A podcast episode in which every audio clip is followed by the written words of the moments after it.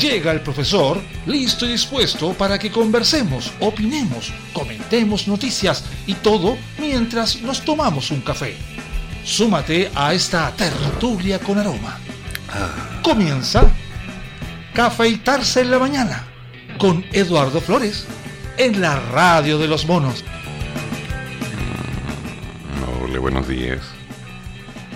No sé, a rato uno está cansado. Ayer tuve problemas con el computador, con la señal. Tampoco me sentía muy bien, así que tengo que empezar a hacer algo. Me he notado en una situación incómoda, en la que, por ejemplo, tengo cosas por hacer. Se espera que yo haga cosas, pero a veces el cuerpo no responde al nivel que podría.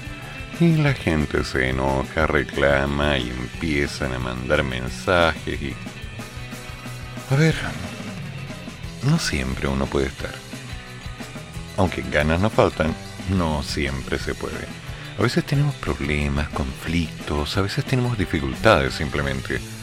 Y entonces tenemos que tomar decisiones que son un tanto drásticas, como por ejemplo reconocer que es un poco tarde y que ya no alcanzamos a hacer nada. Que hay que seguir. Así que, heme aquí, enterándome que el dólar hoy día ya está en los 905 pesos en una alza bajista continua, enterándome que hay algunos problemas a nivel nacional con las opciones de respuesta de lo que pasará si gana la prueba o el rechazo, para variar, y algunas otras estrategias a lo largo del país o fuera de esta tierra que de alguna manera me están invitando a la gente a repetir con cara de cansancio, ¿hasta cuándo siguen dando la misma canción? Pero de cuando en cuando hay que empezar bien. Así que, con el permiso de los presentes, me voy a servir un café, preparar una tostada y hagamos que esto valga la pena.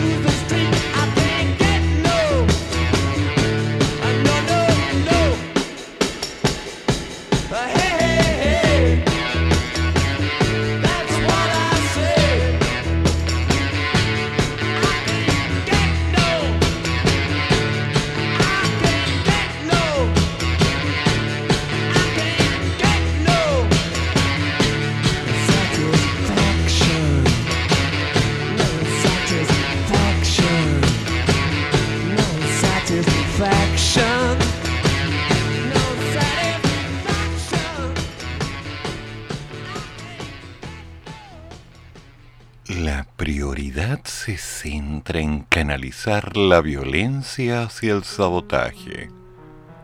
Ya. Esta frase es una de las últimas emitidas por el líder de la coordinadora Arauco Mayeco, Héctor Yaitul. Lo anterior desató una serie de declaraciones tanto por parte de la Fiscalía, la Corte Suprema y hasta el Ejecutivo, fíjense ustedes.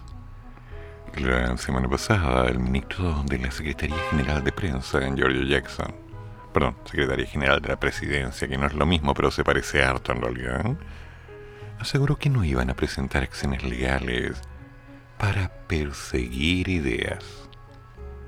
Así lo dijo en una entrevista con CNN Chile, donde enfatizó que si es que existe un incendio, un ataque incendiario, un ataque a las personas, el uso de armas, y que se tengan las pruebas para poder hacer una querella, este gobierno sí lo va a hacer.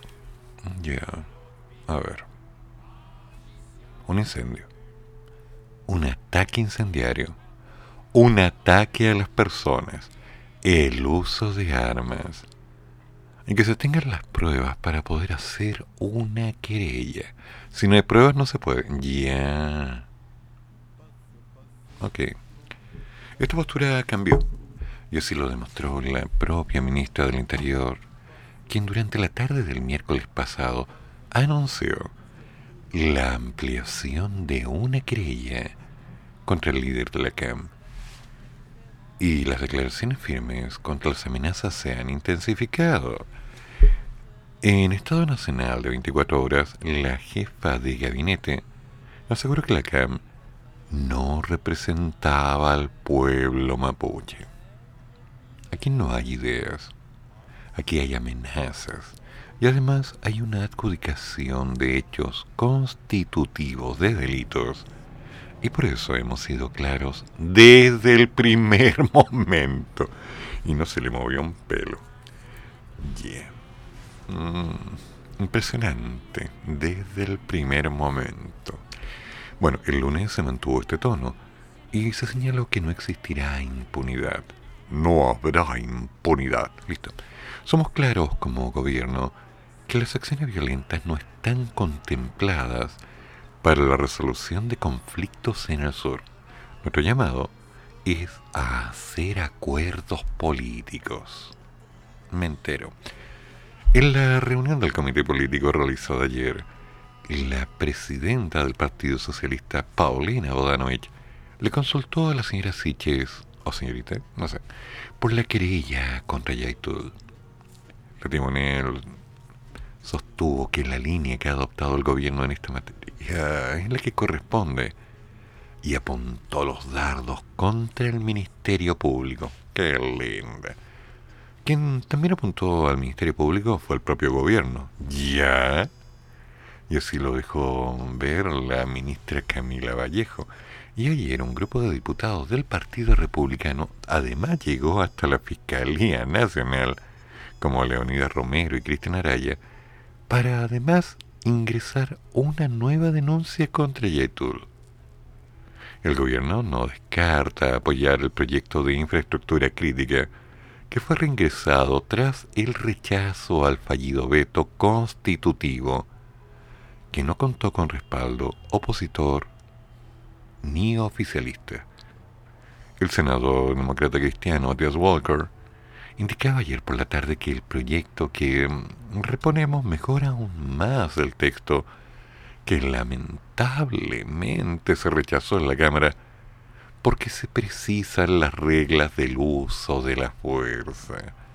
Sostuvo que si algún hospital o un acopio de alimentos es atacado por una turba, es importante establecer las reglas del uso de la fuerza y de la legítima defensa.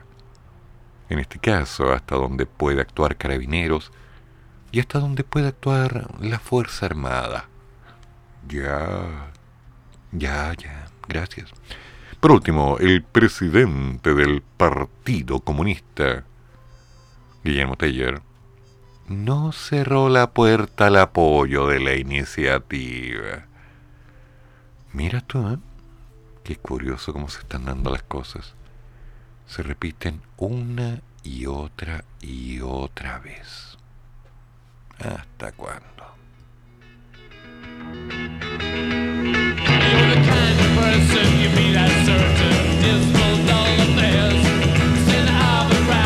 much too loud, running up and down the stairs. It seems to me that you have been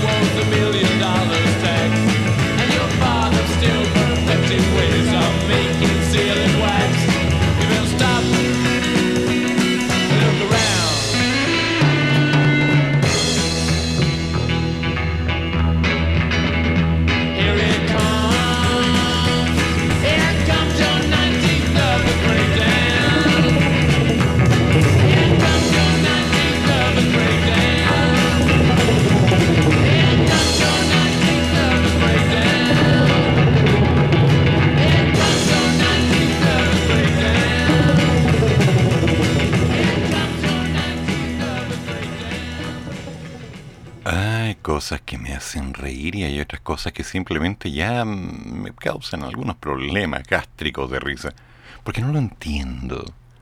Por un lado, veo que el señor Boric instó al oficialismo a llegar a un acuerdo de reformas previo al plebiscito y agudizó la tensión en sus dos coaliciones.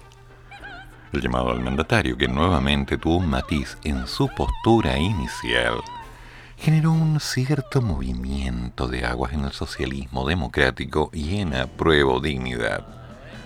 Aunque los primeros valoraron sus dichos, el segundo conglomerado reconocen en privado que les dejan una situación incómoda, más bien compleja si es que no imaginaria, sobre todo porque varios mantienen la idea de que lo mejor es comprometer después de los comicios modificaciones al texto propuesto por la convención. De todas formas, el Partido Comunista mostró una apertura a avanzar en esa línea. Repartió calzones rotos. ¡Wow! Habló del plebiscito con los vecinos y vecinas de San Miguel y presidió su comité político de ministros, como se ha vuelto usual fuera de la moneda. Y así partió la mañana de este lunes con el presidente, quien minutos después recibiría en el sindicato industrial manufacturas de cobre de esa comuna, con un abrazo a cada uno de los presidentes del partido de apruebo dignidad y del socialismo democrático. Se sirve un quesocito roto, masita recién hecha, sirva un cafecito, qué rico, ¿no? Pa' usted. A estas alturas, ninguno de los dirigentes que respetan su administración se esperaba llamado, que pocas horas después le haría el mandatario, arribar a un documento único comprometiendo reformas a la propuesta constitucional en caso de imponerse el apruebo. Antes del referéndum del 4 de septiembre, el jefe de Estado sostuvo que ha conversado con los presidentes de los partidos respecto a este punto en particular. No veo una dificultad para llegar a un acuerdo. Creo que se está dando un debate que enriquece, en donde hay un consenso transversal entre quienes quieren una nueva constitución, de que el proyecto se puede mejorar y hay una discusión sobre cuáles son los contenidos específicos en aquello. Pero veo una voluntad compartida de las dos coaliciones de impulsar un proceso de mejoras. Bueno, ¿verá viable que se llegue a un acuerdo previo al plebiscito a un documento único entre las dos coaliciones? Se le preguntó. Dice, no solamente lo veo viable, sino además lo insto. Insta de Instagram. Ya. Sus palabras sorprendieron a los dirigentes de los partidos oficialistas y terminaron por desordenar aún más la discusión, según reconocen en las colectividades, agudizando aún más la tensión que se ha instalado entre ambas coaliciones para llegar a un consenso en la materia. Y sorprendieron no solo porque implicaron un nuevo giro del presidente, quien el 25 de julio dijo que un acuerdo de esa naturaleza debía fraguarse desde el 5 de septiembre en adelante y que luego matizó asegurando que hay que tener un plebiscito antes.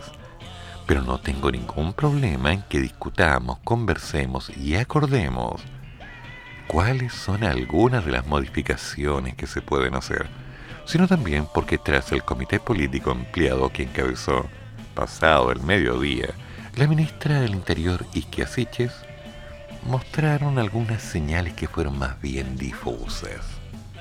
La sensación que quedó en varios de los dirigentes consultados por este medio fue que el debate había quedado radicado en los partidos, aunque seguía los Express, liderada por el señor Jackson, la encargada de recibir las propuestas y canalizar algunas de las inquietudes para encauzar los escenarios la señora ministra Camila Vallejos, o señorita, no me meto ahí, advirtió que el rol de esa cartera sería la recepción, tomando distancia del debate de las colectividades. Todos los partidos, no solo los oficialistas, sino que también de oposición, tienen libertad y autonomía para presentar las propuestas de reforma que quieran hacer de hecho, eso lo hemos señalado a nuestros propios partidos de gobierno. Si es que hay condiciones para acuerdos previos, bueno, eso lo dará el debate. Nosotros no vamos a imponernos. Sabemos que son discusiones que tienen que madurar y también escuchar mucho a la ciudadanía. En el socialismo democrático, de hecho, ya se estaban haciendo la idea de la posibilidad de un acuerdo conjunto con apruebo dignidad antes del 4 de septiembre, que no era viable, tanto por los tiempos y la necesidad de hacer campaña, como por la negativa de algunos de los partidos de ese bloque a generar un consenso previo a los comicios. El PPD fue la primera tienda que elaboró un documento con modificaciones específicas mientras que ese texto se plegó luego junto al PL, el PS, el PR. En tanto, aún no han manifestado ninguna voluntad de suscribirlo. Los socialistas porque temen que firmar un texto acotado pueda dificultar un acuerdo más amplio y los radicales porque aún no tienen su Consejo Nacional, una instancia en la que definirán su postura al respecto. Seguimos en conversaciones, dijo ayer la timonel del Partido Socialista, Paulina Bodanovich, quien llamó también a los sectores como la democracia cristiana a hacer algo en concreto. Tras semanas de discusiones pasaba, el Frente Amplio dio una señal y elaboró un documento propio con la intención de aprobar para implementar, donde a diferencia de proponer reformas, plantean ciertas adecuaciones a la propuesta de la convención para su puesta en marcha. Dicho documento, sin embargo, no contó con el respaldo del Partido Comunista. No es bueno atribuirse la soberanía popular en este caso, dijo el timonel Guillermo Teller, agregando que el foco debía estar puesto en la campaña. En línea similar, en realidad yo me río mucho de esto, se manifestó ayer Teller Después del comité político y antes del llamado del mandatario, no sé si lo vamos a alcanzar a zanjar. No creo que vayan a haber tantos puntos específicos. Este proceso es más largo. La verdad es que estamos empeñados en hacer campaña por la prueba. Todos tenemos propuestas. El problema es la forma, el modo, el cómo hacerlo. En cuanto a que tenemos un acuerdo general que hay que hacer adecuaciones, la verdad no tenemos nada en contra de eso. No tiene nada en contra. Así el llamado del mandatario removió nuevamente las aguas en las coaliciones que sustentan a su gobierno. En general, en el socialismo democrático, valoraron sus palabras, mientras que la prueba de dignidad tuvo algunas ciertas miradas mm, incómodas. En comunes, por ejemplo, aseguraron que con esto el jefe de Estado les mete presión en un escenario de campaña más bien complejo. Mismo análisis que hicieron los diputados de RD. De hecho, tras los dichos del señor presidente, el Partido Comunista mostró apertura para modificar su posición inicial. Tal como lo ha dicho el presidente, los partidos de gobierno hemos llegado a la conclusión, con matices, de que el texto es perfectible lo que el presidente ha pedido es que veamos la forma de garantizar esa posibilidad. Ya. En eso estamos de acuerdo. Que no sepa que estamos dispuestos, perdón, no, no es que no sepa, que se sepa que estamos dispuestos a perfeccionarla. Perfeccionarla, sacarle punta al lápiz. No se trata de empezar a reformarla la constitución, el 95% o más de su texto, es muy positiva. ¿Para quién? El cuidado que podemos tener es que siempre exista la participación ciudadana. Por eso es que los cambios tienen que producirse después de la prueba. Porque si no se aprueba la nueva constitución, no hay nada que cambiarle. Vamos a recoger el guante que nos ha lanzado el presidente. Ya, ahora tenemos duelo, va a haber batalla en Tierra Sagrada. Uy, uy, uy, lo va a transmitir CNN. Wow, quiero verlo. Desde RD, su par Juan Ignacio Latorre dijo que lo que conversamos es que la SECPRES va a ser el organismo dentro del gobierno que va a recibir las propuestas de los distintos partidos políticos. Qué lindo. La del PPD, la que podamos afinar del Frente Amplio. El gobierno tendrá que hacer una síntesis y tendrá que proponerle al país una hoja de ruta de posibles modificaciones, reformas, agregando solo los timing que eso lo tendrá que evaluar el gobierno. Eso lo evaluará el comité político. El propio presidente diría poco después que son las colectividades las encargadas de ver cómo eso se va a llevar adelante. La diputada del mismo partido, Catalina Pérez, añadió que comparte la preocupación del presidente sobre la necesidad de alcanzar acuerdos entre todas las fuerzas políticas que hoy día estamos con la prueba en torno a las certezas que debemos entregarle a la población. Fortalecer el diálogo y la unidad es fundamental. Y espero que lo antes posible las distintas fuerzas políticas y sociales puedan compartir sus apreciaciones para avanzar en ese camino. Qué lindo que suena, ¿no? Suena tan bonito. ¿Cómo pueden darle tanta vuelta a la cosa, digo yo? Como que tienen las buenas intenciones de decir algo, de pronto deciden que lo que se tenía que hacer era lo contrario, hay un pequeño cambio de giro, hay una doble entrada, que ahora sí, que ahora no, que cambiamos de opinión, pero no hemos cambiado porque la opinión es la misma, pero estamos abiertos al diálogo siempre que se haga lo que nosotros queremos. Porque esto me recuerda a alguien que después se enoja conmigo muy seguido. Yo no entiendo nada. En fin.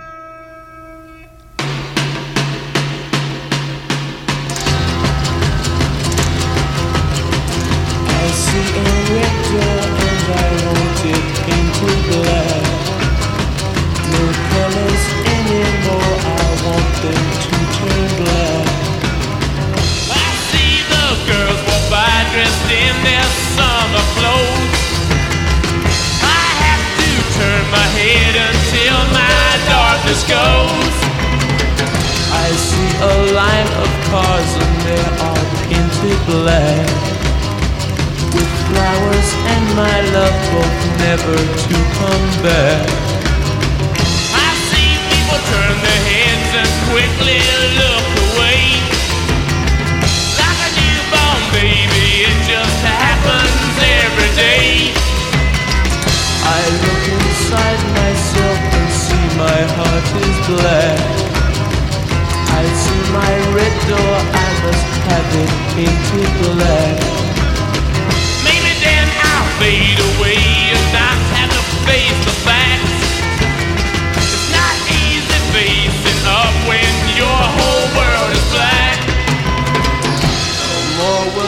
green seagull turn a deeper blue.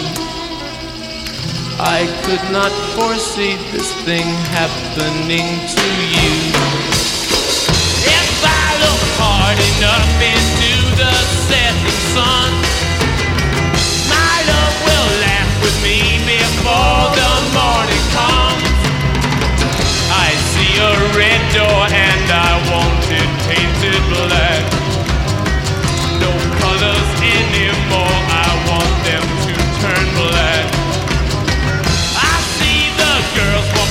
Dressed in their summer clothes. I have to turn my head until my darkness goes.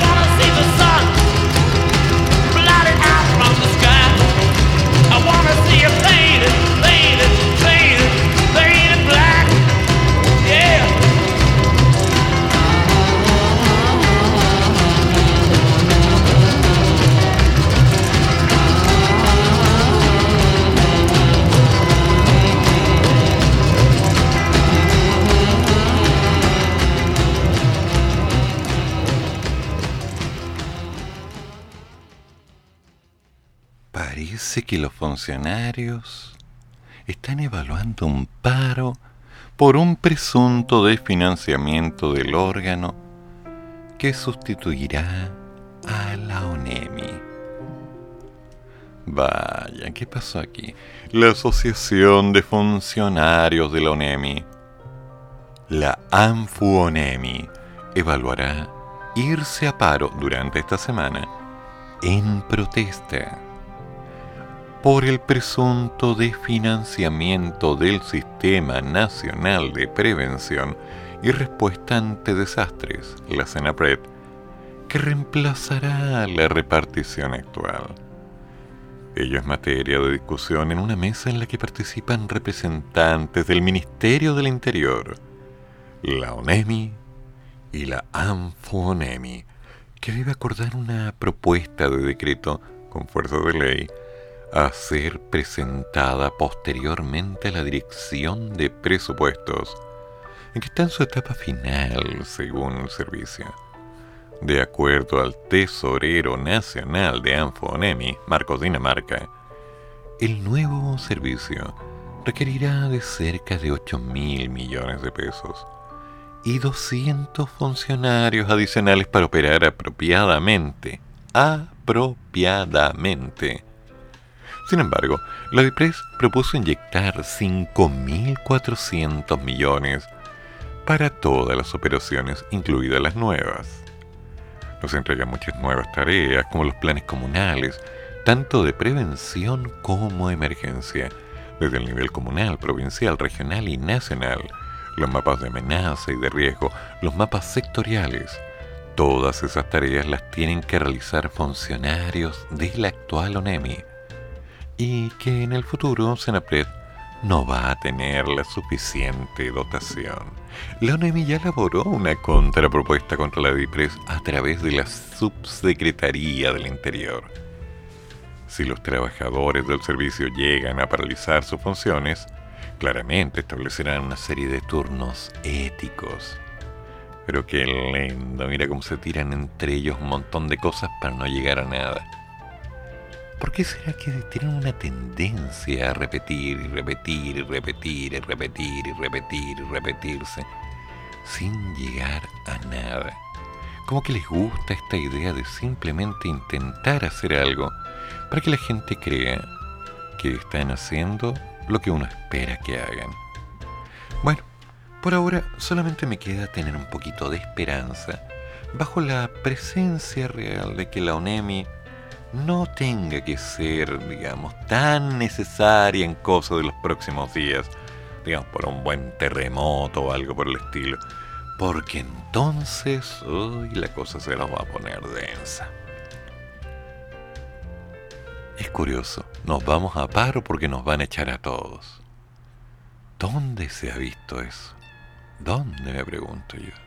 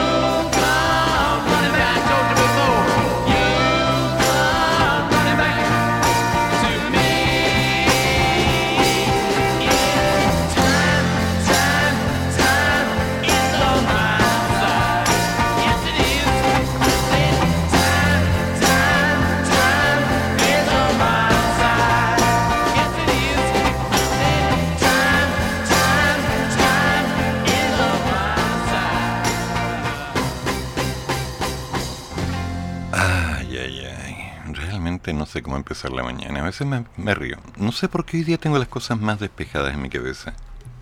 Al evaluar algunos puntos. Desde lo que pasa con el gobierno, lo que pasa con la economía, lo que pasa en el norte, lo que pasa en el sur, lo que pasa en mi cabeza. Y a veces me doy cuenta de que en realidad las cosas siguen pasando independiente de lo que queramos. Estaba viendo el otro día el famoso bono de invierno. ¿Se acuerdan? Qué lindo. No, no me llega. Es que como vivo solo y estoy en un rango de ingresos muy bajo, vivo solo, no tengo cargas, entonces no tiene sentido que me lo den. Gracias en todo caso, se agradece. Digo gracias, con qué. De con qué. En fin. Dudas entre los expertos han causado el impacto económico que la seguidilla de recientes medidas que el gobierno ha impulsado, como el bono de invierno, la eliminación del copago de FONASA, el nuevo feriado de fiestas patrias, que lindo, tendría una alicaída actividad económica en el país y las ya presionadas arcas fiscales. Bueno, las arcas están bastante apretadas. Como que las monedas se están agarrando como pueden por quedarse adentro, porque ya no quedan tantas, se conocen todas, son amigas ahora. Es que si bien entienden, en línea con lo que ha subrayado Hacienda, el efecto acotado de las medidas por separado alertan que en conjunto sí podrían generar algunos efectos. ¿En serio? Respecto al bono de 120.000, por ejemplo, el jefe de las finanzas públicas, Mario Marcel, defendió que esta medida añadiría una presión mínima sobre la inflación en respuesta a las críticas que provenientes de la posición y reparos de algunos de los economistas. Según sus cálculos, el impacto potencial del bono de la inflación sería chiquitito, un 0,12%, lo que cae dentro de la categoría de efecto mínimo, y eso tiene que ver con el orden de magnitud de lo que estamos haciendo, y esto lo expresó en su tramitación de la sala de la Cámara a mediados de julio.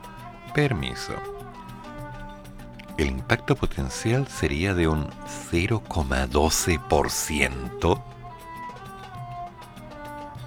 ¿En serio? Wow.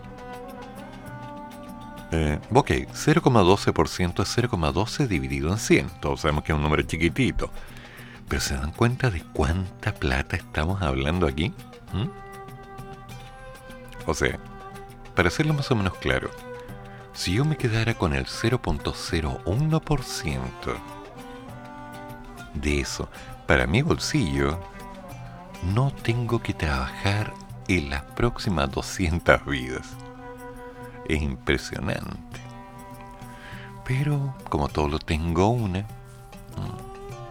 y no me queda tanta, es como, wow. Agrego que el monto de dicho bono es un 0,3% del Producto Interno Bruto y un 2% de las ayudas fiscales y los retiros del 2021. Hemos podido traer estas medidas con la responsabilidad de que no aumente la inflación y ser respetuoso de las medidas de política fiscal comprometidas. Mientras que la relación al costo de decretar feriado el próximo viernes 16 de septiembre, previo a las fiestas patrias, el titular manifestó que considerando todos los elementos, nuestra estimación del efecto que tendría este feriado sobre la actividad económica es de un 0,2% del Producto Interno Bruto mensual y de un 0.017% del Producto Interno Bruto anual. Entonces, es un impacto relativamente insignificante por las particularidades que tiene este día feriado que se propone. Cabe recordar que la propuesta surgió de un proyecto de acuerdo de la Cámara de Diputados que el Ejecutivo decidió respaldar. Se trata de una combinación particular de circunstancias y de normas que permiten reducir a un mínimo el impacto sobre la actividad económica y por otro lado, permite también favorecer a sectores que han estado más rezagados en la recuperación de la actividad como el turismo, la hotelería y el transporte, todos los cuales se verán beneficiados por un largo fin de semana. Con todo, el ex subsecretario de Hacienda, Alejandro Mico, levantó ciertas alertas en una entrevista con el Mercurio, consultado por los riesgos que ve para la economía. Él dijo que desde hace un tiempo estamos diciendo que pequeñas cosas tienen un impacto bien pequeño en la economía. Y bueno, hay que ser concreto. Por ejemplo, me dice que el tamaño del bono de 120 mil que se entregó es chiquitito, pero según Rodrigo Valdés, puede significar 0,25 puntos más de tasa por parte del Banco Central. ¿Eh? ¿Viste? ¿Eh? Después viene el nuevo feriado, que es chiquitito, un 0,2% del IMASEC. Ahora, sale el tema de la eliminación del copago de FONASA, que también es chiquitito. El problema es que cuando uno va agregando de a un granito de azúcar al café, no se da cuenta que se está poniendo más dulce. Pero va a llegar un momento en que nadie se lo va a poder tomar. Yo creo que estas son tres cosas que han pasado en un mes. No se trata de hacer juicios de si es o no para ganar un plebiscito, pero este mal camino nos lleva a malas políticas. Por su parte, el señor Javier Mella, académico de la Facultad de Ingeniería y Ciencias Aplicadas de la gloriosa Universidad Privada de los Andes, afirmó que es efectivo que todas estas medidas puedan tener impactos económicos por separado, no tan significativos, pero cuando las vamos sumando van generando efectos en el gasto público y en el crecimiento relevante. Sería bueno informar más a las personas de los costos y beneficios de cada una de las medidas y no solo de los beneficios. Por ejemplo, uno podría decir que un día feriado cuesta unos 120 millones de dólares, lo que es similar al costo de una nueva cárcel. Además indicó que mirando las reformas de más largo plazo, sería bueno que se comenzaran a priorizar, porque no está claro que con una economía en posible recesión y con una reforma tributaria planteada, se pueda financiar todo. Meyer comentó que desde su perspectiva el mayor riesgo es la forma de hacer reformas. El por ejemplo fueron los retiros del 10%, que terminaron generando alzas en las tasas de los hipotecarios. Eso es verdad. Inflación e incertidumbre legal por los fondos de las rentas vitalicias. El otro riesgo son los efectos indeseados de las reformas en términos de crecimiento en una formalidad de mercado laboral, remuneraciones reales y tantos más. En tanto, Rodrigo Montero, decano de la Facultad de Administración y Negocios de la gloriosa universidad, privada también, autónoma, aseguró que hoy día las arcas fiscales están tremendamente estresadas. Tenemos una serie de políticas que representan gastos y estamos en un contexto de consolidación fiscal. Esto es tratar de estabilizar el ratio de la deuda del Producto Interno Bruto con todo, lo que preocupa más es la relacionada con el copago cero, pues representa un gasto permanente y hay que ver cómo le va a dar sustentabilidad a la política. Las cosas ya no están más o menos dadas para que este año cerremos con un crecimiento entre el 1,5 y el 2%, más o menos dadas. Y para el próximo tenemos una recesión en ciernes, la cual será muy difícil de esquivar. Si a eso le sumamos una reforma tributaria que no tributa al crecimiento, entonces lo que tenemos al final del día es que el crecimiento no está en el centro del debate y eso preocupa. Y si bien Montero señaló que esto no significa que no hay que hacer cambios o reformas, para nada. Pero lo que sí tenemos que tener es cuidado al hacer los cambios de una manera secuenciada, gradual y mirando muy de cerca la evidencia comparada. Pero a ver, todo lo que se ha dicho es completamente concreto. Esta pequeña e insignificante reforma con esta otra pequeña e insignificante reforma, que sumada con esta suma de pequeñas e insignificantes reformas, no terminan en una pequeña o insignificante reforma. Es como que voy a darme una vuelta al supermercado a comprar pancito y vuelvo con esto, con esto y con aquello. Me entusiasmé tanto haciendo lo que creí que era lo correcto, que al final me metí en un lío. Entonces, me pregunto, ¿estarán haciendo bien los cálculos? ¿Las personas que hacen los cálculos tendrán claridad de los números? ¿Se están viendo los contras además de los pros? No lo tengo muy claro. Asumo que las personas que están a cargo son las personas que saben. Parto de esa premisa. Pero ¿por qué será que los números no cuajan? brusco lo que uno esperaría. Es raro, ¿eh? Cuando menos es raro. Ok.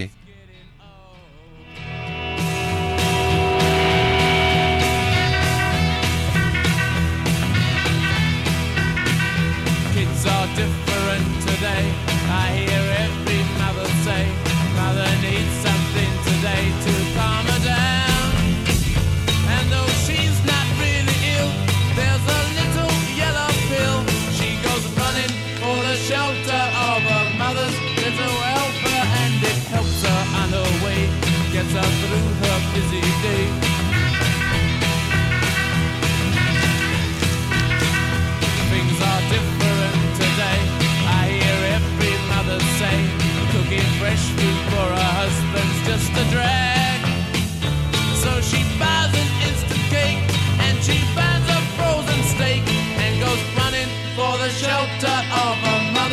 Little helper and to help her on her way, get her through her busy day.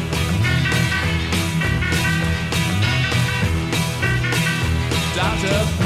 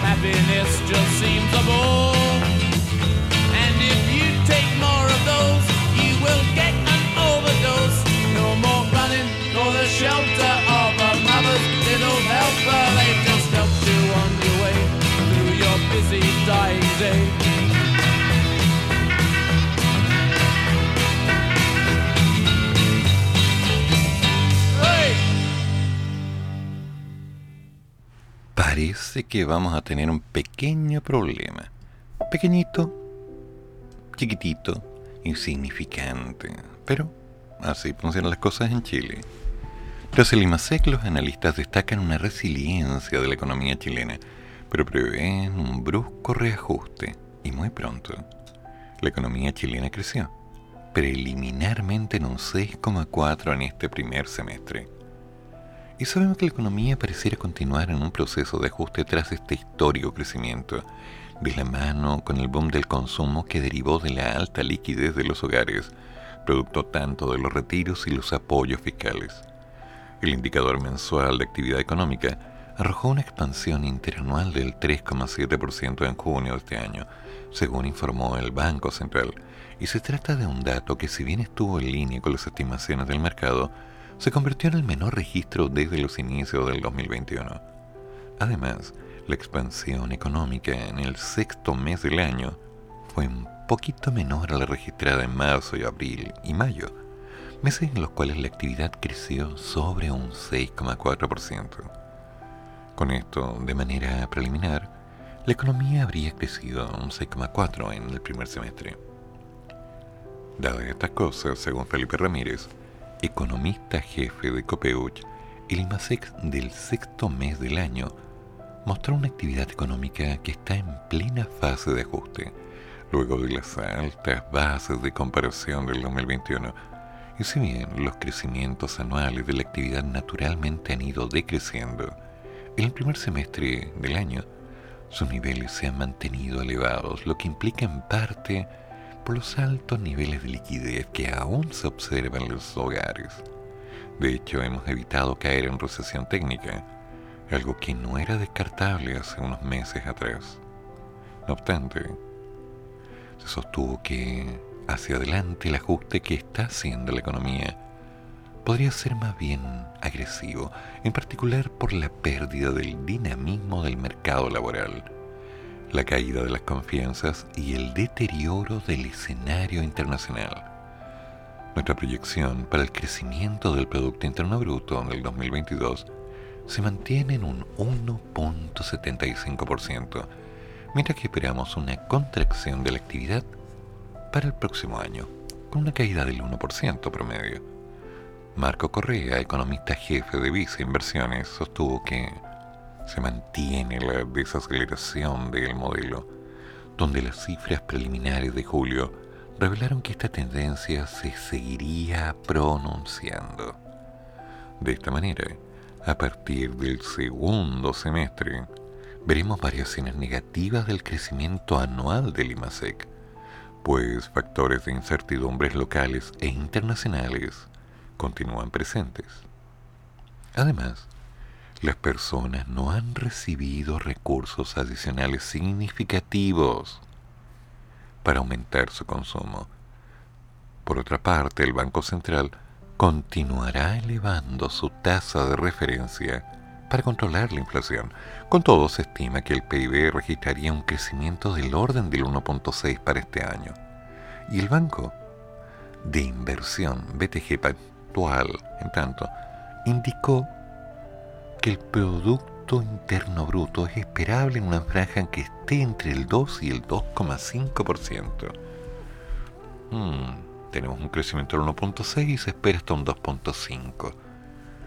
¿A quién creerle?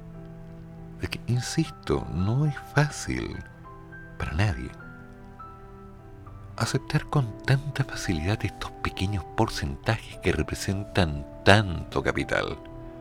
Uno se preocupa.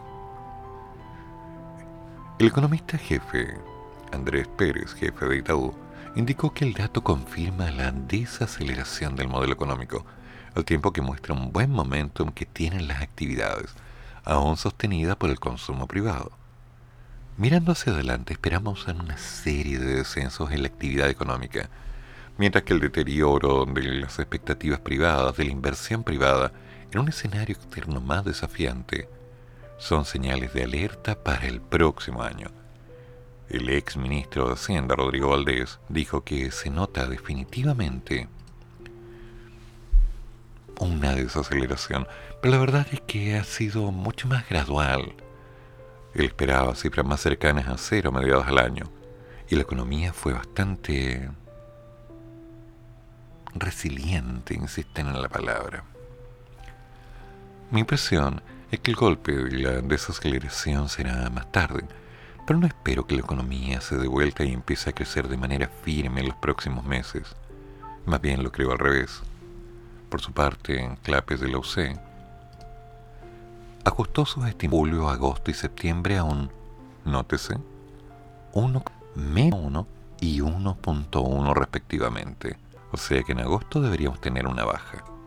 Mmm en un informe, la entidad dijo que si se comparan el índice de cada sector con el desempeño previo a la pandemia, se observa que todos estos, con excepción de producción del resto de bienes y minería, se sitúan por sobre los niveles previos al COVID. En este ejercicio, el comercio continúa liderando la recuperación, situándose en un 15% por sobre los meses y los niveles observados en enero del 2020, seguido por el sector de servicios con un 9%. Al contrario, la producción de bienes se sitúa en un 0,2% por debajo, mientras que minería se encuentra con un 3% por debajo.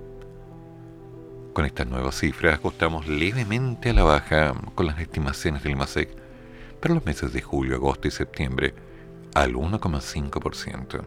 Mm. Es complicado. Hay tendencias de comportamiento, hay tendencias de acción. Exceptuando la minería, que se mantiene cerca de lo neutro, la industria manufacturera, la construcción y el comercio se ubican en niveles pesimistas, donde tanto los indicadores de situación actual como las expectativas de inversión y situación país se están deteriorando. Natalie Venegas, analista de mercados de Fox Lab, aseguró que es posible y probable que sigamos observando cifras de retroceso durante los próximos meses. Esto se debe a que existe una proyección de disminución de empleos, además de la incertidumbre sobre el consumo de los bienes duraderos. Todo esto a raíz de factores internos sobre el cambio de una nueva constitución. La cifra de hoy muestra un aumento en la educación, y esto se debe a las clases presenciales. Pero el resto de las variables no fueron en lo esperado. Esto nos quiere decir que con otra cifra menor la publicada el mes anterior, ya es una recesión técnica. Si la cifra desestacionalizada del mes de julio, que se publicará en septiembre, es menor que la de junio, y si llegase a existir una contracción, ya estaríamos frente a una recesión técnica independiente de los factores políticos, como si pueda salir a la prueba o al rechazo. Tema. Tema complicado.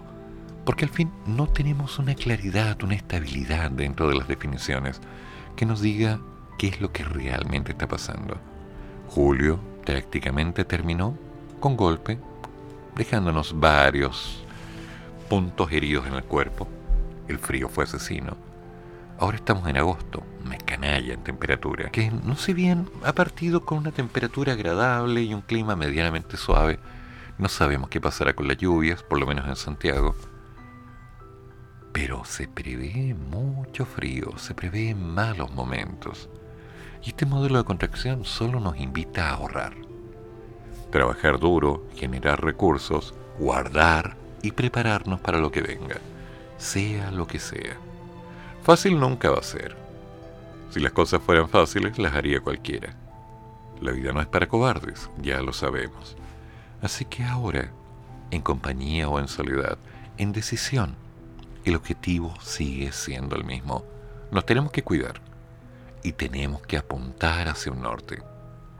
¿Va a tomar un rato? Largo. Hay variables que dependen de nosotros. Lo que nosotros queramos hacer, lo que nosotros podamos hacer y lo que nosotros hagamos. Pero hay variables que son independientes, como el modelo económico, en el cual son terceras personas las que pueden tomar las decisiones, que según dicen son las más adecuadas para un bien menor, perdón, mayor, que no me queda muy claro como tal, pero no me permiten una incidencia de comportamiento. Algo va a pasar. Así que, un consejo. Ahorren, junten dinero, junten cosas, trabajen duro, no se ahoguen apóyense en el elemento más importante, que es la familia, y sigan un paso a la vez. No le den tanta importancia a las malas noticias. Aunque la prensa se ha dedicado a hablar de asesinatos y violencia y robo de balas y esto y lo demás, esas cosas no nos ayudan. Tenemos que construirnos. Tenemos que reinventarnos. Y si es necesario dar un paso, darlo. Recuerden, la familia es lo más importante. Mentira. Acabo de decir algo que es falso. La familia no es lo más importante. La familia es lo único importante. ¿Se entiende?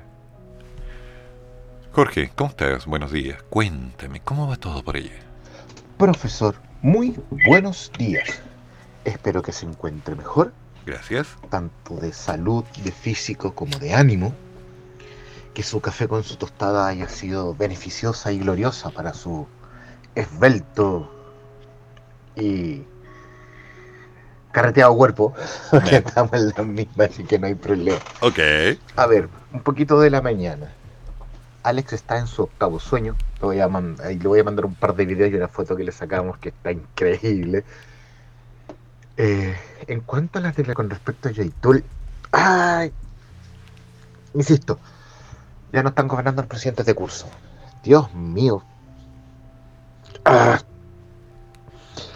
Qué manera de quitarle el poto a la jeringa estos ¿Verdad? huétanos, como diría mi, mi abuela Ileana, estos rotos con olor a semana corrida. Sí. La Alday. Qué buena. Y lo digo aquí muy responsablemente. ¿Qué manga de hueones cobardes ineficientes estar pagando favores? Ay, Dios mío, por la cresta. Oh, no sé. Bueno, me, me refiero al refrán que dice cada país tiene el gobernante que se merece. Y me pregunto yo, ¿tan hueones somos, profesor? Ay, Dios mío. Bueno, Ah, si te con contara. respecto a que el 16 sea feriado, miren, en realidad con toda la gente que va a pedir permiso, con toda la gente que, que quiere pedir permiso, que va a tomarse el día, que se toma una licencia médica, a veces no es la gran diferencia, pero sí lo suma para la gente del turismo. Eh, Son los cálculos de Marcel, en realidad, lo voy a decir súper honestamente, me valen callampa, no. Oye, Jorge. En cuanto a lo demás, estamos bien trabajando, leyendo. No me acuerdo. No me acuerdo que estoy leyendo, aparte de los últimos artículos de la- del borrador, pero estoy leyendo otra cosa que se me olvidó. Harto trabajo, por fortuna. Vi el tema del costo, de la de la- del costo fiscal de la, de la nueva constitución. Ah, me ha hecho usted. Me ha hecho usted. Eh, lo que sí me gustaría es mo- su- saber su opinión del tema de la Matías del Río. He escuchado varias versiones Oh. y muchas son transversales. Yo sé que Matías del Río no es una persona que cuenta con la simpatia de muchas personas. No es un- puede, un- puede ser un periodista que está un poco alineado. ¿Cuál pe- periodista no está? Seamos honestos. Pero sacarlo para cuidarlo por las redes sociales, por. No sé. Creo que aquí demuestra una vez más que, que el gobierno mm, no da luces de dar confianza a la ciudadanía en ningún aspecto. Bornechea. Así que eso pues profesor, buen día, buen café.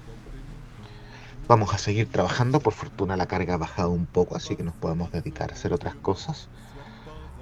Adelante, carga- brigada ligera, adelante. Bueno, otros abre los tiempos. 600, sí, los Tennyson para que nos demos ánimo. Y nada, pues buen café. Los Rollins están de Rollins hoy día. Siempre. Valga la redundancia. Buen día, profesor. Oye, complicado lo de Matías del Río, en realidad. Porque anularon un centro izquierda, ¿no? Realmente eso fue lo que hicieron. Matías del Río era el centro izquierda. Yo me pregunto, ¿qué pasa con los pensamientos de derecha? No lo sé. Fue un golpe bajo, fue un golpe extremadamente bajo. Bueno, seguramente hay razones de peso porque el señor Matías del Río tiene la costumbre de utilizar la lengua golpeando. Tiene una lengua muy afilada este caballero. Y no necesita decir cosas que la gente podría, digamos, malentender. Ahora, él ha atacado sin intención de atacar. Hace las preguntas duras, logrando que muchas personas se sientan incómodas. Y eso causa una respuesta inmediata en los medios. La gente reacciona mal. ¿Por qué? Porque, a ver, vamos a ir a un punto que sea un tanto agresivo, lo cual supuestamente me va a meter en problemas, pero es mi historia, así que da lo mismo. Todos somos dueños de nuestra verdad, todos. Los de izquierda, los de derecha, los de centro, todos. Todos sabemos lo que consideramos cierto, son los axiomas que definen nuestro camino. Sin embargo, pocos son los dispuestos a tener la cabeza abierta para poder mirar y entender cuál es la postura del otro. Y esto se debe a una consecuencia. La gente no se comunica. La gente toma decisiones. La gente cierra puertas. La gente corta diálogos. Cuando se da cuenta que los demás tienen la costumbre de decir cosas que no le gustan. Nos falta quizás un poquito de criterio, tal vez un poquito de apertura, tal vez una libertad de interacción para poder decir, ok, el otro también tiene su opinión y no me gusta lo que dice por esto, por aquello. Pero lo que está diciendo tiene peso o simplemente son opiniones. Aún así, todos tenemos el derecho y la responsabilidad de opinar. Y por lo mismo tenemos la libertad real de decir lo que creamos consecuente. Un ejemplo bien claro de ello es lo que pasa con respecto a mi postura de lo que está pasando en relación al famoso texto constitucional. Lo revisé y hay muchas cosas que me tienen preocupado. No me gustan. Porque apuntan a un cambio de poderes que, voy a ser reincidente a la palabra, están empoderando a personas que no necesariamente están remando por todos. Y ahí yo digo, aquí estamos mal. Pero si reviso también la constitución anterior, ya me había encontrado con mucha gente que estaba empoderada tomando decisiones por el bien mayor, que al fin y al cabo no tenía claro cuál era el bien mayor, sino las conveniencias locales. Hay gente que me dice, bueno, es que eso tiene que cambiar porque... y empiezan a dar su opinión según sus necesidades y conveniencias. Ya sabemos, las funciones de utilidad son individuales. Cada cual ve dónde le aprieta el zapato, qué es lo que quiere, qué es lo que ya no quiere. Pero muchas veces deberíamos, y esto lo digo desde un punto de vista totalmente democrático, buscar el bien común para que en un entorno estemos lo más tranquilos posibles. Años atrás recuerdo que un muy buen amigo me explicó que habían ciertas necesidades de todo ser humano. La comida, el techo, el afecto, la respuesta afectiva, el logro, la participación, la aceptación del entorno. Cada uno de ellos y otros tantos planteaban el hecho de que una persona entrara en una comunidad y lograra resultados sintiéndose parte de la comunidad. Pero lamentablemente, después de un tiempo me di cuenta que muchos iban al individualismo. Primero, segundo, tercero y último yo. Convirtiéndose en algo así como en el tarro con más duraznos. Y por supuesto, imperando su presencia por sobre los demás seres inferiores que tienen la suerte de compartir con estos dioses generosos. Y eso no funciona. La respuesta ha sido clara. Bueno, sí funciona para estos dioses, para ellos, en tu grupito ahí cerrado, hermético, y el resto que se jode. Pero lamentablemente, el resto que se jode es el resto que permite que las cosas funcionen para todos. Y hoy en día estoy viendo, por ejemplo, los posibles cambios, las interacciones con las cuales estamos tomando decisiones para poder dar un paso hacia lo que va a ser un cambio en el país. Y la pelea está en un texto que no convence, el cual promete ser reformulado. Yo digo, eh, reformular algo que hicieron en tan poco tiempo, con tanta pelea, sabiendo que va a haber un montón de gente reclamando por cada uno de los puntos que se puede cambiar, letra a letra, peleando por una coma. Cuando al fin y al cabo, estas necesidades individuales están primando sobre las necesidades globales. ¿Qué queremos? No lo sé. ¿Qué quiero yo? Eso sí lo sé. Debo ser uno de los pocos que tiene las cosas claras ahí. Porque conozco mucha gente que no tiene idea de lo que quiere. Quiero educación.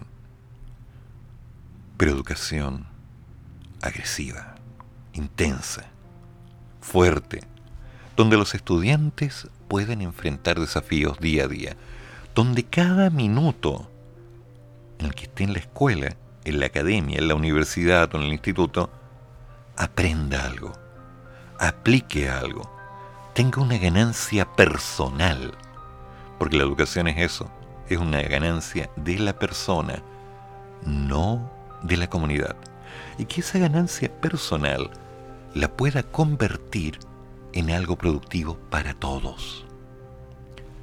Quiero salud, pero no quiero una salud versión omega. Quiero una salud en calidad beta gamma, ojalá alfa, lo mejor que podamos dar al costo más bajo posible. Para que si alguien se tiene que operar, pueda operarse. Si alguien necesita un tratamiento dental, pueda arreglar su dentadura. Si alguien necesita arreglar un problema con su colon, su garganta, un cáncer, tenga los recursos del país para estar bien. Quiero una salud en base a eso. Quiero una cultura, quiero lenguaje, quiero música, quiero tranquilidad, quiero que el concepto de familia sea el más importante en esta tierra y ojalá en todo el mundo. Quiero que la gente se responsabilice de lo que dice. Quiero que la gente dialogue. Quiero que la gente tenga la opción de pensar antes de hablar y asumir lo que dijo. Quiero terminar con estos crecimientos en las tasas de delincuencia. No quiero que toda la gente tenga el auto del año. No quiero que la gente cambie de casa cada mes. No quiero que las arcas empiecen a crecer en forma desbordante. Eso me da lo mismo. Porque en función del trabajo individual, de la escuela, del conocimiento y del trabajo intelectual y físico de cada persona, tiene que haber un logro. Y cada cual tiene que esforzarse en ello. Del mismo modo pasa con la educación. Tiempo atrás me discutían que el que puede pagar educación tiene que pagar educación. Sí, lo puedo aceptar. Lo entiendo. Pero insisto en que toda persona tiene derecho a ganarse un lugar en función de quién es. No como una meritocracia, sino como una acción concreta en función de lo que sigue siendo día a día la constancia, la perseverancia. Yo quiero eso. Y no estoy seguro si las propuestas de esta nueva constitución, bajo el gobierno que sea, el actual o el que siga, van a tomar ese norte. Y estas opciones van a depender siempre de las personas que estén trabajando, de las personas que sean capaces de creer que vale la pena. Así que para allá vamos.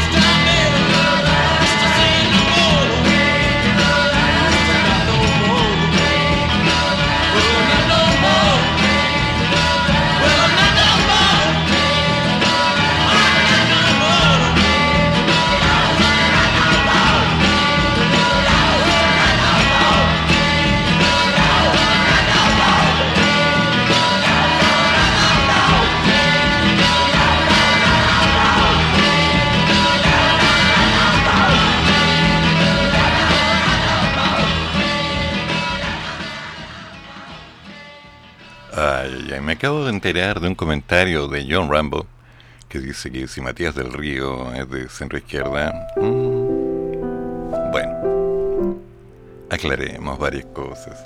Las posturas son inicialmente que acá yo no odio todo lo que sea gobierno, estimado. Paso el dato.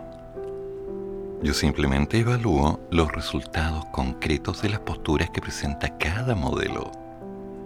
Derecha o izquierda, da lo mismo. Lo importante es que prometan una cosa y la cumplen, lo cual se contradice con el principio básico de lo que llaman política. Y ese es un problema. Boric reafirmó la intención de subir el salario mínimo a 500.000, pese a las duras condiciones económicas. A partir de este lunes, el salario mínimo subirá de 380.000 a 400.000 en línea con lo contemplado en la ley de reajuste impulsada por el gobierno y que fue promulgada a fines de mayo de este año. Actualmente, cerca de 800.000 trabajadores dependientes formales del sector privado con jornada completa reciben el salario mínimo, mientras que el 70% de quienes ganan el mínimo trabajan en micro, pequeñas y medianas empresas. En ese sentido, el presidente Gabriel Boric se refirió a este hito afirmando que las empresas de menor tamaño, las pymes, también están en el corazón de las políticas públicas del gobierno. Yo digo, qué lindo lugar para poner las políticas, ¿no? el corazón. Yo prefiero que estén un poquito más arriba, a la altura del cerebro, pero bueno. Esto no es solamente el gobierno, sino también el Parlamento, transversalmente con la abrumadora mayoría, concurrió positivamente a aprobar esto que hoy día está beneficiando a más de un millón de trabajadores y a más de 110.000 empresas. Junto con ello, el mandatario sostuvo que todavía hay cerca de 110.000 empresas que podrían postular.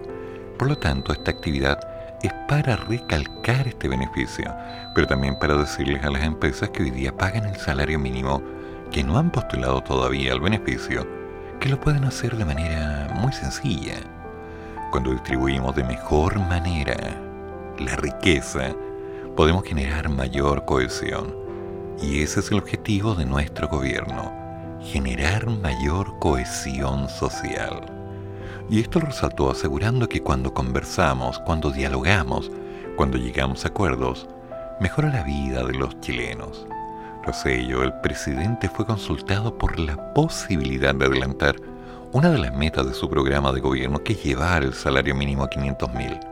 Y al respecto dijo, este año y el próximo, las condiciones de la economía van a ser duras, por factores que van más allá de la voluntad de nuestro gobierno y de condiciones que no manejamos en Chile. Voy a hacer una contracción de todo esto. Este año y el próximo, las condiciones de la economía van a ser duras. Esa es la realidad. Es simple. Es tan simple que hasta yo lo entiendo. En fin.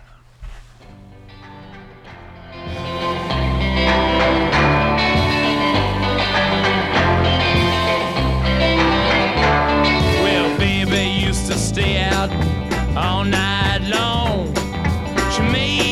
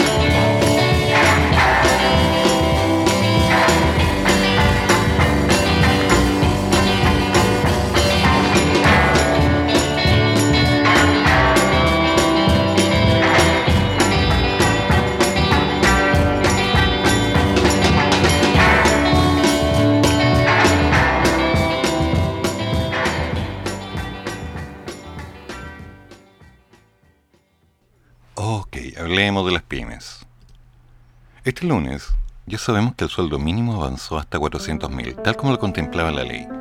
Y con ello, el subsidio del sueldo mínimo para las pequeñas y medianas empresas fue reajustado. En concreto, el aporte para que las pymes puedan hacer frente al alza del sueldo mínimo creció desde 22.000 a 26.000 pesos por trabajador.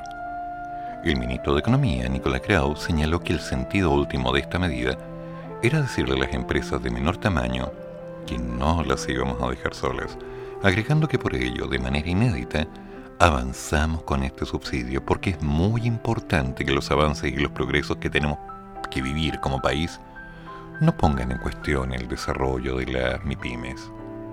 Con todo, solo un poco más de la mitad del universo de pymes potencialmente beneficiarios han solicitado el subsidio. Según dato del gobierno, desde su implementación el pasado 14 de junio, el beneficio ha sido solicitado solo por 112.715 empresas, lo que representa el 52,3% del total a alcanzar, tomando en consideración que existe un universo de 215.393 empresas que son potenciales beneficiarias. Este es el subsidio temporal, que se entregará hasta abril del 2023, siempre y cuando se cumplan las condiciones legales para ello. En este sentido, el monto de 26 mil pesos por trabajador con sueldo mínimo se entregará desde el mes de abril, bueno, desde este mes en realidad, hasta abril del próximo, y en caso de que el IPC sea mayor al 7%, y con ello se eleve el ingreso mínimo a 410 mil pesos, el monto ascendería a 32 mil entre enero y abril de 2023. Para acceder al beneficio, las empresas deben realizar una solicitud por una sola vez en la página web del Servicio de Impuestos Internos. Al ingresar a la plataforma, las empresas podrán ver la forma automática si cumplen con la normativa para acceder al subsidio y la página calculará el monto que corresponde en cada caso, el cual es variable mes a mes, ya que dependerá del número de trabajadores que tengan las pymes. Pueden acceder a este subsidio las pymes cooperativas que tengan inicio de actividad en primera categoría, como persona natural o jurídica, deben tener ventas o servicios de giro superiores a 0.01 UFs e iguales o inferiores a 100.000 UF en 2021 y contar con uno o más trabajadores con sueldo mínimo. En el caso de las personas jurídicas sin fines de lucro y las comunidades constituidas hasta el 30 de abril del 2022, solo se considerará que tengan inicio de actividad de primera categoría sin tener que acreditar ingresos por ventas y servicios. Bueno, esa es la canción. Así funciona esto. Vamos a tener que hacer un poquito de análisis, revisar con cuidado, tener paciencia. Recomiendo una buena asesoría. Para el caso de varios, vayan a darse una vuelta a Cercotec, vean las alternativas reales, hagan las preguntas, no esperen que les hagan los trámites, pero pueden contar con toda la asesoría de personas expertas que les van a dar una mano para ordenar las ideas. Un paso a la vez. Siempre hay que dar un paso a la vez. Y si quieren que las cosas salgan bien, bueno, solo hay una forma. Y es trabajar duro. Siempre constancia. ¿Estamos claros? Así que nos vamos preparando, porque ya el programa se está acabando, al menos por el día de hoy. Mañana será otro día.